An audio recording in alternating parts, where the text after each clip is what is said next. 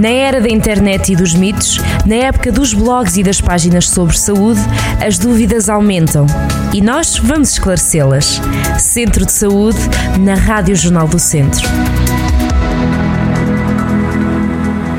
Sejam muito bem-vindos a mais um Centro de Saúde. Hoje vamos falar sobre cólica infantil com a médica hum, Rita Pereira, médica interna na USF Cândido Figueiredo, em Canas de Santa Maria. Vamos até Tondela. Doutora, bem-vindo ao Centro de Saúde. Como é que está? Tudo bem? Olá, boa tarde. Doutora, cólica infantil é um tema que, enfim, perturba pais e bebés no caso.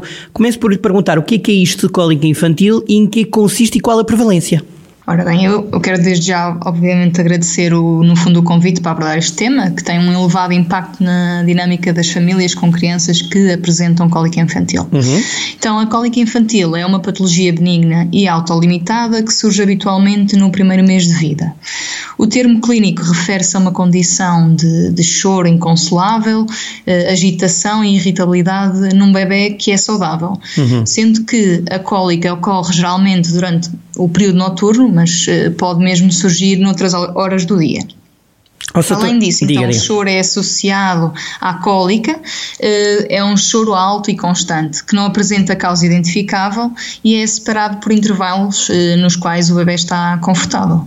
O, o, pico de intensidade dos sintomas ocorre por volta das 4 a 6 semanas de idade, cessando naturalmente após os 4 a 6 meses de idade. A cólica infantil é um problema bastante comum, afetando entre 8 a 40% das crianças. Esta hum, variação de prevalência deve-se essencialmente então às diferenças, às, às diferenças uhum. nos critérios de diagnóstico, à população e à percepção familiar do que é que é um choro excessivo e prolongado. Por isso, também é importante saber que todos os bebés, com cólicas ou não, também choram mais durante os primeiros três meses de vida do que em qualquer outra altura da, da sua vida. Exato. Ó, oh, doutora, e a causa exata de uma cólica? O que é que causa uma cólica? Então, há diversos estudos que tentam responder a essa questão. E apesar de, de, existirem diversas teorias para justificar o aparecimento da cólica, ainda não há uma causa ou causas eh, certas que sejam eh, responsáveis pelo surgimento da cólica.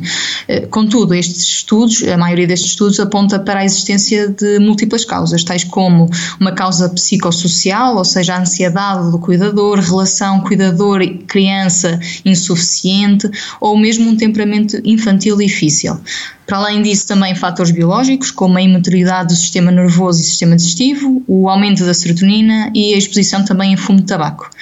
E também eh, a nível de causas mesmo gastrointestinais, ou seja, eh, por exemplo, técnicas de alimentação eh, deficientes, uma intolerância à proteína do leite ou da lactose, à hipermotilidade intestinal ou alterações da microbiota intestinal.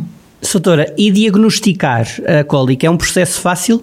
É fácil, claro que terá que, no fundo, recorrer a um, a um clínico, uhum. ou médico de família, ou então ao pediatra, assistente da criança, eh, e para o diagnóstico desta cólica infantil é necessária a presença dos critérios de Roma 4 eh, durante pelo menos uma semana, sendo que estes critérios eh, consistem na presença de sintomas numa criança com menos de 5 meses de idade, com períodos recorrentes e prolongados de choro, agitação e irritabilidade, referidos pelo cuidador, que ocorrem eh, sem uma causa evidente, não podendo ser prevenidos ou resolvidos pelo cuidador. E para além disso, é importante salientar que eh, deve ser verificada a ausência de maus tratos, de febre ou mesmo de doença na criança. Exatamente, exatamente, porque uh, a próxima questão que tenho para si é o que é que podem e devem fazer os pais de uma criança que não para de facto de chorar? Pronto, o importante aqui neste caso é mesmo salientar que a incapacidade de, de, consolar o choro da criança pode ser mesmo estressante e avassalador para o cuidador, que não percebe no fundo a patologia e crê estar a falhar na prestação de cuidados à sua criança. Esta situação pode ainda, então, por isso mesmo, resultar numa frustração, depressão do cuidador, adiamento do estabelecimento do vínculo entre o cuidador e a criança e até, nos piores casos, eh, culminar maus tratos infantis. Por isto, é importante eh, os pais, para mim, são calmos e tranquilos e devem-se lembrar que não fizeram nada de errado que provocasse as cólicas e também não há nada de errado ou grave com a saúde do seu filho. Para além disso, também é importante e é algo motivador para os pais que há uma melhoria gradual dos sintomas com invalididade, ou seja, por volta dos 4, 6 meses de idade ou até mais cedo, os sintomas efetivamente cessam. Contudo, obviamente que os pais querem algum tipo de, de resposta, não é? Uhum. E, eh, e apesar então deste caráter benigno da cola infantil, é, é fundamental também salientar e que os pais estejam atentos a alguns sinais de alarme que depois, se estiverem presentes, devem, eh, no fundo, recorrer ao médico de família ou mesmo ao, ao pediatra. Que é, eh, para além do choro e, e, do choro insaciável, a existência de vômitos frequentes ou com sangue, alterações nas fezes, presença de febre, uma irritabilidade que não é intercalada com longos períodos de calma, que, é, que seria o caso da cólica infantil, um excesso de sonolência, eh, bebê que não apresenta um sorriso ou então o olhar eh, está desinteressado com o que o rodeia, pouco ganho de peso e também se apresentar uma dificuldade em respirar. Sim, senhor. Boas, boas dicas para, para os pais e para os eh, cuidadores estarem aqui eh, também, também atentos. Boas dicas. Doutora, eh, questão final é o que, como é que pode aqui a, a terapêutica ajudar? O que é que se pode fazer a nível terapêutico? Então, eh, a nível da abordagem terapêutica numa criança saudável com, com o choro prolongado ou excessivo, é sempre individualizado, com base na história, o exame físico e características familiares.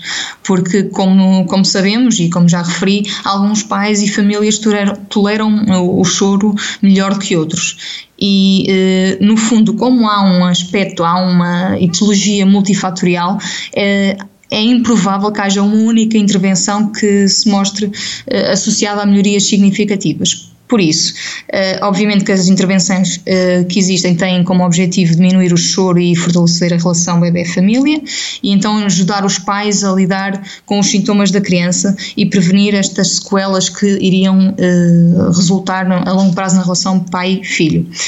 Os pais podem, no fundo, até esta resolução espontânea da cólica infantil, podem recorrer a algumas medidas para tentar aliviar os sintomas de cólica infantil, tais como as alterações na técnica da alimentação, ou seja, evitar que o, alimentar a criança com ou doses reduzidas ou exageradas. Uhum. Eh, se a criança for alimentada com eh, leite em pó, leite em fórmula, esta eh, deverá ser dada numa posição vertical, reduzindo assim também a retenção de gás e incentivar a erudição.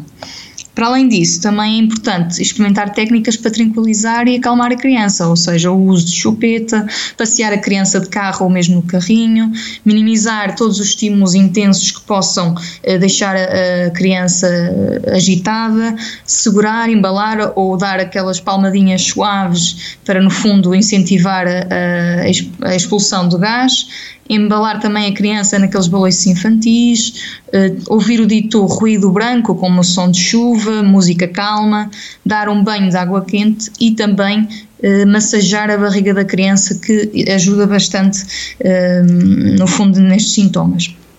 Para além disso, uhum. há outras medidas que podem ser ponderadas, mas neste caso já com o seu médico assistente, entre os pais e, os, e o médico assistente, que é, por exemplo, a troca de fórmula láctea por um período curto, no fundo, se uma suspeita de intolerância ao leite ou à proteína de leite, o uso de probióticos em certas crianças, no caso da alimentação exclusiva por leite materno, pode ser efetivamente uma solução. E, por fim, também quero falar aqui de uma questão que muitas vezes é, no fundo, associada à cólica infantil, o, o fármaco eh, que é conhecido no nosso ramo como simeticone, ou vulgarmente conhecido como o Aeron. Eh, porém, ainda não há, os estudos que, que estão, que, estão, que existem eh, não mostraram eficácia superior eh, deste fármaco além do efeito placebo, portanto, eh, acaba por não ser uma solução outros, outras terapêuticas estão a ser estudadas, mas que não, efetivamente não apresentam ainda uma evidência científica e, e por isso também não há, uh, para além de, dos, dos tratamentos que falei anteriormente, também não há um tratamento preventivo eficaz na redução do número de episódios sintomáticos da cólica infantil. Exatamente. Oh, doutora, muito obrigado por todas estas dicas uh, que nos deu aqui, por todas estas indicações. Bem-haja, bom trabalho para todos vocês aí na, na USF Candido Figueiredo, em Canas de Santa Maria, em que Tondela. Pela primeira vez acho que tivemos alguém desta OSF, portanto, obrigado por isso também, Soutora. Bem-haja, boa sorte, saúde para todos, tá? E até à próxima. Obrigada. Obrigado, até já, até já. Ficamos então com este tema da cólica infantil, sempre muito pertinente. Este programa naturalmente vai ficar em podcast, disponível em jornaldocentro.pt para quem não conseguiu ouvir de início ou quer naturalmente repetir, ouvir de novo estas dicas, estes conselhos de uma profissional, neste caso a médica Rita Pereira, na médica profissional na USF Cândido Figueiredo, na USF de Canas Santa Maria, em Tondela. Até à próxima. Centro de Saúde, na Rádio Jornal do Centro.